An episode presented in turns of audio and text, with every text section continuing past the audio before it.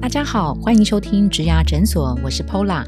在这个节目里，我们努力帮上班族解惑，有新鲜人、中壮年跟中高龄的职场大小事，还有优秀特殊的工作人物专访，希望陪您度过职业倦怠的苦闷，走过转职焦虑的彷徨，让我们一起闪闪发光。那看起来这个社群啊，哦是拉近了呃我们与恶的距离。那呃，现在是一个网络呃言论自由的年代哈，但是这个言论自由好像不等于是道德自由这件事情。他如果做的不够好，拉近与恶的距离，其实会造成某种的这个职场霸凌哈。嗯，那我们提到职场霸凌，就是因为它会留下一些呃痕迹。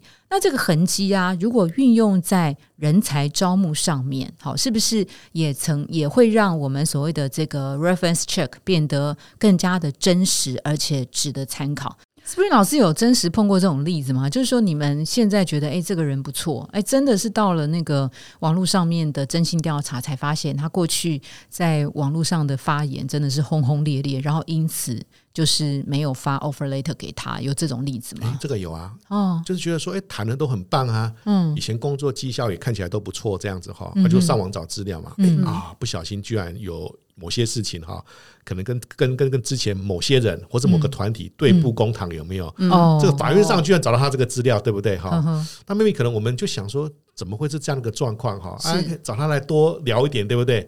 聊的过程中，他也支支吾吾的哈。啊啊！你看啊，这个时候我们就知道说，的确是有些情况了这样子。那这个是有一些案案底嘛哈。但如果是说对于一些特定的一些议题，比如说政治啦、种族啦、宗教啦，或者是性别啦的这种个人的一些 comment，会会建议还是有所保留吗？其实如果从那种。国家一些那种找人才这样的一个相关的法令哈，嗯，你是不能够因为这些因素哈，哦，哎，然后对对对对对对对，啊啊啊！可是如果说你可能在某一些议题上面，你可能是比较稍微激进一点，对不对？是，啊，但是说我们不会因为这样子呢，就就有些什么考量哈。可是我们就会想说，哇，你这个人讲话思考哈，好像比较偏激，哎哎，对对，比较极端一点点这样子哈。那那他他们就会自己就会假设哦。那如果进到公司之后哈，可能有些想法可能不如你的意，哦，有些理念可能跟你不一样，有没有哈？啊，你有那个习惯嘛，对不对？那会不会说到时候可能也会对我造成一些困扰？这样就会变成比较难沟通的预期的想象。那这样好像就留下一些比较不好这样的一个印象，或者是员工关系管理也比较难管理。哎，对对对对对。OK，好。那我好奇啊，像有些有些人啊，他可能会就是在社群上面就永远只展现他正面阳光的那一面的情况下。对你们来讲也是个好的参考值吗？就是我很优秀的地方，可他事实上没有这么优秀哦，就有点碰轰这样子，对不对？哈，哎，有时候我们在 FB 常常会看到这样子的一个状况哦，哇，都是好的，觉得这全世界他就是应该是那种人生的胜利组这样子，对啊。啊，既然人生胜利组有没有？可能感觉上好像他怎么会来应征我们公司的工作？开玩笑啦，哈，对对，啊，所以这这个当然也会有这个影响，这样子哦，哈。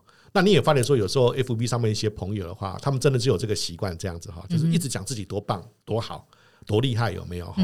那这个时候，你看，如果说有这种同事加入我们的话，那这个时候，这个用人主管又要想一下了哈。哇，他进来之后，那我们公司年底的时候总是要打考绩、打绩效嘛，对不对哈？对啊。那会不会他做的没有这么好？可他跟我吵说他做的有多棒多好这样子？嗯，哎啊，这样子好像对我来讲可能就是一个小困扰，在这个地方这样子。那第二个，有时候他也会看看说，到底你讲的内容是不是很有料，有没有？对，哦啊，如果讲的可能都是很虚无缥缈啊，哎呀，都是可能很很那我直觉说他可能就是很碰轰这样子哈。那那其实反而这个可能反而得不到那个加分的这个效果这样子。哦，所以说有时候我们可能在网络上我们做了这些分享。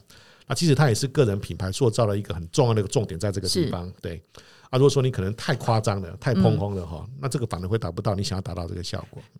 嗯，所以说正面 OK，但是太过太过正面、太过碰碰风也是有。所以我们那个心理学就有一个效应哈，它这个蛮有趣，它叫仰八角效应。仰八角，嘿，它它它概念是这样，可能讲概念大家比较容易懂。他说，今天如果说我跟 Pola 接触哦，哇，这 Pola 太优秀了，十全十美，没有任何一个距离，没有没有没有没有一个任何缺点。嗯，好，我会觉得说哇，他跟我们好有距离哦。只是举例哈，哎，对对对，哎，可是相反的哈，哎，Pola 这个人优点还不少，嗯。他偶尔有没有也会分享他可能他心里面比较脆弱的部分、嗯，失败的部分、不开心的部分有没有嗯？这就是个真人了。哎，哎他就是个真人，我觉得说，嗯，他可能跟我比较亲近一点点嗯，而且我觉得这个人也比较真诚，这样子。仰八角的仰是那个仰头的仰望的哎，仰，对对对，他好好好像就是一个很有趣的一个一个人，那看到了这样的一个现象，他们做了一些理论，做了一些研究，就发现说，哎，的确是有这样的现象，哎，OK OK，好，那那个呃，因为社群这件事情在我们生活当中真的是呃无时无刻我们都呃跟他。一起生活着哈，那我这边也想补充一下，就是呃，在一零四玩数据这边呢、我们也针对各个世代去做一些刷网的一个数据的调查。那在七零、八零、九零跟零零世代之间，这四个世代相差了四十岁的这个年纪哈。那在最小的、最呃最 young 的这个新世代零零世代来讲，他们平均每天呢，不含工作、不含上课，他们平均挂在网络上的时间就有三点九个小时，好，将近四个小时一天。那你想想看，扣除掉睡觉、上课。呃，做功课的时间一天有四个小时挂在网络上，那跟这个七零世代，也就是四十岁以上的这个族群比较资深世代相比呢，好，这个七零世代的人。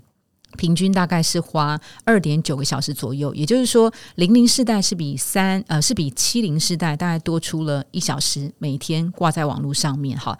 那在使用的这个网络上面的呃频道也不太一样哈。在资深世代来讲呢，应该是说贯穿各个世代的呃七零、八零、九零跟零零哈，贯穿的是用 FB 跟 Line 哈。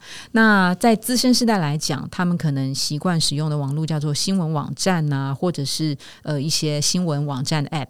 但是在零零世代来讲，他们就多了所谓的 IG，多了 D 卡等等哈，所以在接触到的讯息跟网络习惯其实是不太一样的哈。那这边想请教的是 Daphne，下班之后的这个刷网的习惯大概是怎么样？我通常大概就花一到两个小时左右的时间。那其实就是看看我自己当天的 Facebook 上面的朋友的讯息啦，或者是新的资讯等等。不过现在现在新的资讯有时候像刚刚讲到的新闻网站的呃资料获得，它很多时候同质性还蛮高的。你有可能 Facebook 上面一滑，很多时候动态消息都很像。再来或者是像是说好玩的事项，因为可能会追踪一些不蛮好玩的一些频道，然后它都会有一些东西是告诉你的。还有包含是朋友的讯息等等，所以下班后的反而是大概就只有花一两一到两个小时左右，大家就跟其资深世代是比较像的。看什么呢？因为毕竟，比如说我们目前的职场，可能自己的朋友都各居各地嘛，你可能因为现在没有办法，就包含疫情时间，没有办法去呃聚会啊什么的，只是借由这样的讯息，了解到各个朋友的或相关的资讯，然后，让你他知道说他在正在做什么，有比较有连接感。OK，Spring、老师，哎，我觉得说 d e v i n 你刚刚讲的很好哈，嗯哼这是有时候聊天嘛，对不对？对，啊，啊那这个时候如果说有个话题能够丢出来，你觉得说哇，你真的是很够了解我，很关心嗯我这样子哈。那第二，我觉得说还是回到人的那个本性哈，因为有时候我们也不知道自己现在的状况是怎么样子哈。啊，所以心理学有个理论叫社会比较嘛，哈，所以有时候我们要透过这个过程哈，知道说到底我的生活过得好不好，嗯我到底我是在成长嘞，还是没有在成长哈？嗯嗯啊，当然你可能收集到很多你这个 FB 呀、或是一些什么上面这个朋友这个资讯的话，你大概就会知道说你目前的状况是在什么地方。好，所以这个是为了找到我们自己那个定位一个很重要的一个点。有有人不抛嘛，他会观察别人到底在干嘛，这样子对对对。啊，特别是上面都是我们的朋友嘛，对不对？我们照理讲应该是旗鼓相当啊，对哦，所以有时候会从这个角度来去评估自己。那也是因为这样子有没有？因为有时候我们常常看到 FB 上面大家抛的都是一些比较好的不得了对 对，你就觉得说，哇靠，大家怎么那么好？嗯啊，我怎么那么逊？有没有哈？所以有些研究发现说，你在上面花的时间越多，你的心情不会变得更好哦。而且你是越贫穷的，哎，对对，嗯而且大部分抛的都不会抛不好的这个资讯比较多了是哈。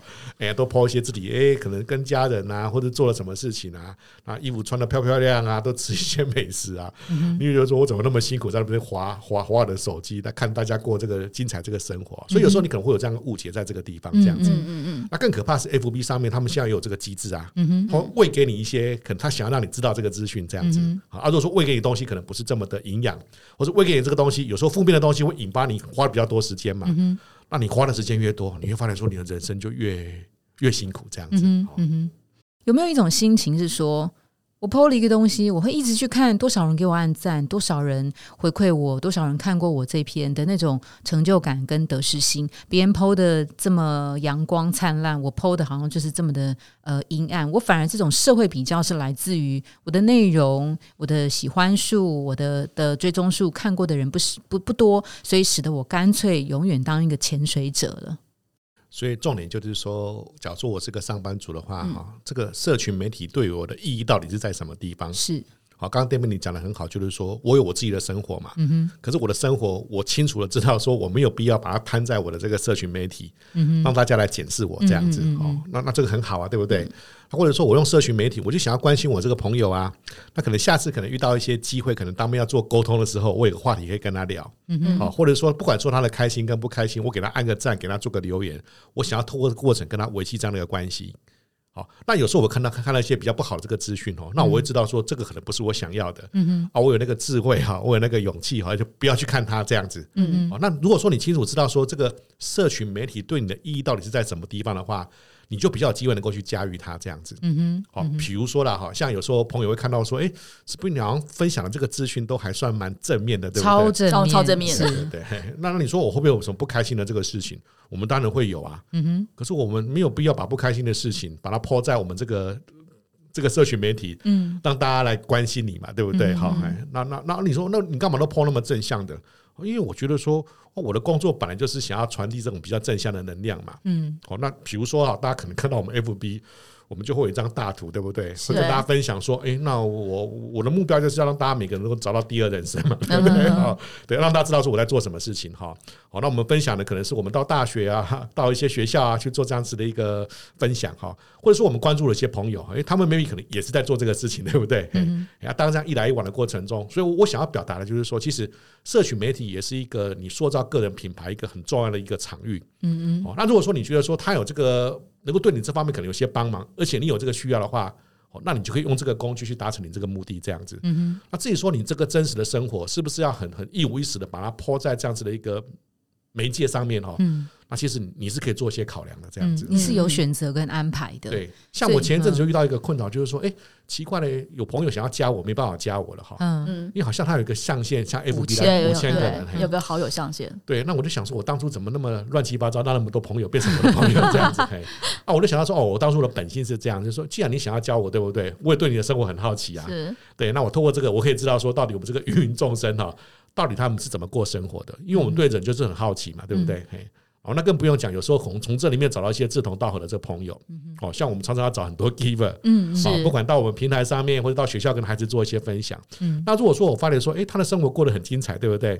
他的想法也还蛮正面的，也有他的这个专业在哈。那这个时候我就会有一个机会想要去邀请他这样子。嗯嗯嗯。所以基本上社群对王老师来讲，你目前是把它视为是一个工作上面很重要的工具之一嘛？对不对？好，所以你没有大账跟小账对吗？对对对，没有啊。所以王老师其实他的生活跟工作是很合一的。我我自己觉得说，我们很难透过这个社群哈，嗯，去解决你这个人生低潮的问题。嗯，哦，以前我有提高了一个理论哈，我们叫吸引力法则哈。嗯，你会发觉说，有时候有些人有没有，他很习惯他他在那个社群，他那个平台上面去抛一些比较负面的这个资讯。嗯嗯，好，这边不舒服啊，那边痛啊，嗯，那工作上什么不愉快，好拍，哎，对对对。那讨拍有没有效果呢？有效果哦。嗯，别人会给你按赞啊，会给你呼呼啊，会给你打写一些话，可能可以给你做一些鼓励这样子哈。可是我觉得说，我讲的这个吸引力是什么概念呢？当你可能这样做的话，你得到一些正面的这个回馈，对不对？嗯嗯。那你下次遇到状况的话，你会怎么样子嘞？你又重复做这个事情哈，好一样，别人可能会给你一些鼓励，对不对？嗯。好啊，所以他就养成你这个习惯，就是说我要透过这样一个方法哈，那跟别人讲我的心里面的不舒服，我的低潮这样子。好，所以你就养成你这个习惯哈，你常常会散布这种讯息，这样子。那刚刚是什么呢？你讯息散布不打紧，对不对？别人又会来跟你鼓励哈。那每次的鼓励都跟你讲说，你真的不开心，你需要帮忙，你的人生是很低潮的这样子哈，又会催眠你自己哈，强化你自己觉得说你自己的人生真的过得不怎么样这样的一个想法。那一来一往的过程中哈，他就把你往那个不好的方向去带这样子。好，所以我觉得说有时候可能我们在媒体上面。在在社群媒体上面抛这样一个讯息的过程中，他有时候可能达不到你想要达到这个效果，反而还加重了。哎，对对，让他一起强化你有这样一个念头跟想法，那更不用讲，对不对？这个有时候这个社群媒体他们还有这个机制在，嗯。知道你是怎么样的一个思维方式的这些人有没有？嗯，就开始会问你一些东西。同温，层的人，哎，对对，嗯。不管你为的是同温层的人，同温层的讯讯息，，对，啊，久而久之你会觉得说，哎呀，我的人生真的是蛮糟糕的，嗯哼，哎，所以这个可能就我们在运用的过程中，的确是在这个地方可能要有些小心，这样子。这个社群媒体给你的帮助是会有是是会有限制的哈，嗯甚至说可能会让你往不好的方向去做一些发展。那与其这样，你不如就很诚实的面对自己，嗯好看看到底自己的问题到底出现在什么地方。嗯哼，对。所以社群很厉害，但是它不是万能的。对，哦，碰到我们自己工作生活的瓶颈，呃，不要奢望在社群上面能够获得一些呃真实的解决，对不过我也看到一些正面的例子哈嗯，像之前我们在那个 Give 的活动里面，嗯我们就有时候会举行一些读书会。哼，是，啊，啊，读书会就会看一些书嘛，对不对？嗯那有时候这个有有有有这个书的这个内容啊，它就是一个很好的一个机会，大家可以把自己遇到的困境跟想法，把它给交流出来。嗯哦，所以它在它会在一个很舒服的一个环境、很安全的一个环境里面，它可能就是十个伙伴、二十个伙伴，嗯啊，大家可能看过资料嘛，啊，会把这个资料书的内容跟自己的生活可能做一些对照，嗯啊，在一个循序渐进的过程中，会把自己的问题把它给抛出来，嗯啊，那抛出来过程中，大家可能就可以做一些讨论，这样子。但这个时候的社群工具，它比较是一个工具，工作上的工具，而不是一个在人人际上面刺探或是宣泄自己情绪的一个工具，对吗？对对对，所以当你嗯。参加这种活动的过程中，哈，这个主持人他就很清楚的跟我们讲说，是，我们期望说用这样的一个方法要解决什么问题，嗯哼，让大家在一个很安全的这个环境哈，可以放心的把自己的问题把它给抛出来，嗯那也得到别人不同这样的一个见解跟看法。哎是。那我们今天的主题啊，就是小心社群毁了你的工作哈。那在这边啊，这个 Daphne 有什么特别要跟大家做个小结的吗？其实啊，我真蛮谢谢 Spring 老师的，让我们知道说社群上面使用的话，工作跟人群交流当中是要完全分开的，包含我们可能在社群上面使用的文字言语，真的要避免呃激论性的言语，就是比较激烈性的言语是要避免掉的，然后也不要去让工作上面的情绪是应用在自己的社群上面的。嗯哼，尤其指名道姓，不要以为没说出谁就没关系哦。指名道姓有时候反而呃影射性反而可能有时候更更危险。对嗯哼对，对王老师呢？那我这边的想法是这样哈，因为其实那个不管我们的手机或是我们电脑哈，它上面都会有一些工具，嗯哼，可以让你知道说你在每一个软体上面使用的时间到底是多还是少这样。每次都好怕看到数字。对 对，哎，maybe 可能待会 Paula 可以跟我们分享一些国外一些研究哈，这是第一个哈。那第二的话，我觉得还有一个小小的 paper 哈，嗯哎，有一次我就不小心翻到我太太的 FB 有没有？嗯哼，我就就是反正就一起看嘛哈。嗯哎那你猜它里面的内容跟我 FB 的内容一不一样？不一样吧？对对，其实嗯都、都不太一样，对不对？那我就想到一个方法，就是说，如果说你想要知道说到底这个社群媒体到底给你的东西到底可能是什么，有没有？嗯现在可能还没有这种这种很厉害的方法，maybe 可能也会有哈。那那说不定可能有个方式，就是说我把我的这个 FB 哈，或者我的这个，我我就请那 Paul 帮我看一下。那从你这个角度哈，你说不定可以给给我一些回馈啊。哈哦那你会跟我讲说，哦，你你的内容怎么都是哪一方面这个内容这样子啊？你可能多跟几个朋友做一些交流的过程中，说不定你会知道说，你在这个世界里面哈，嗯，你看到的世界可能跟我跟别人看到世界是有什不一么不一样的，这样子。嗯而那个不一样的话，有时候对我们来讲就是一个很好的一个提醒，这样子。哦，很好的发现，因为自己就在这个世界里面看不到别人怎么看我的。哎，对对对对，哎，其实还有包含可能在呃，我在看那个朋友的在 Facebook 上面或者 IG 上面的留呃分享好了，我就会知道他的思考或者是他的政治立场。我可能在跟他面对面沟通的时候，会避开这一段。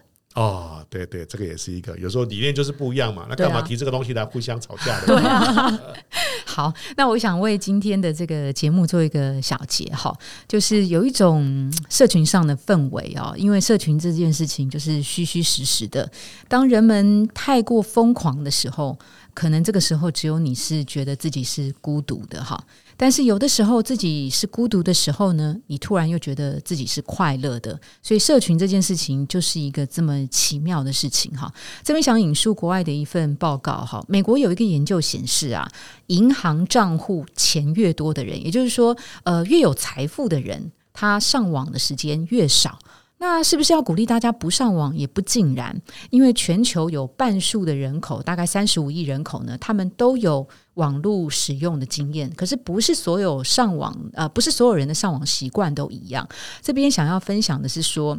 当我们过度上网的时候，可能会呃占掉我们太多的时间；当我们不上网的时候呢，可能又会让我们的人际关系变得疏离，没有办法去获得同才或是其他朋友的这个支持跟安慰。所以，到底怎么样是让自己最适的这个选择？其实可以参考王老师跟戴夫你刚刚提到的。王老师就想到，哎，三不五时把自己的 FB 演算法的方式划给别人看，我再去看看别人都划什么。哈，这个时候互相的。交流大概就知道自己深陷其中有多久的这个时间。那曾经我们的大主管也给我们一个建议啊，当你回家的时候，是不是每天都要刷网，还是适可而止？你可以做一个小小的实验：当你连续三天，你把手机都回家放在一个固定的地方，你将会发现，过去的这三天，你比之前的时间还要多出了更多可以运用的宝贵的时间。你可以拿去阅读，你可以拿去运动，你就会发现你过去三天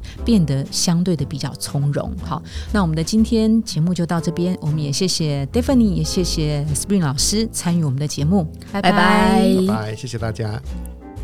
如果你喜欢今天的内容，别忘了到 Apple Podcast 帮我们打新评分跟留言。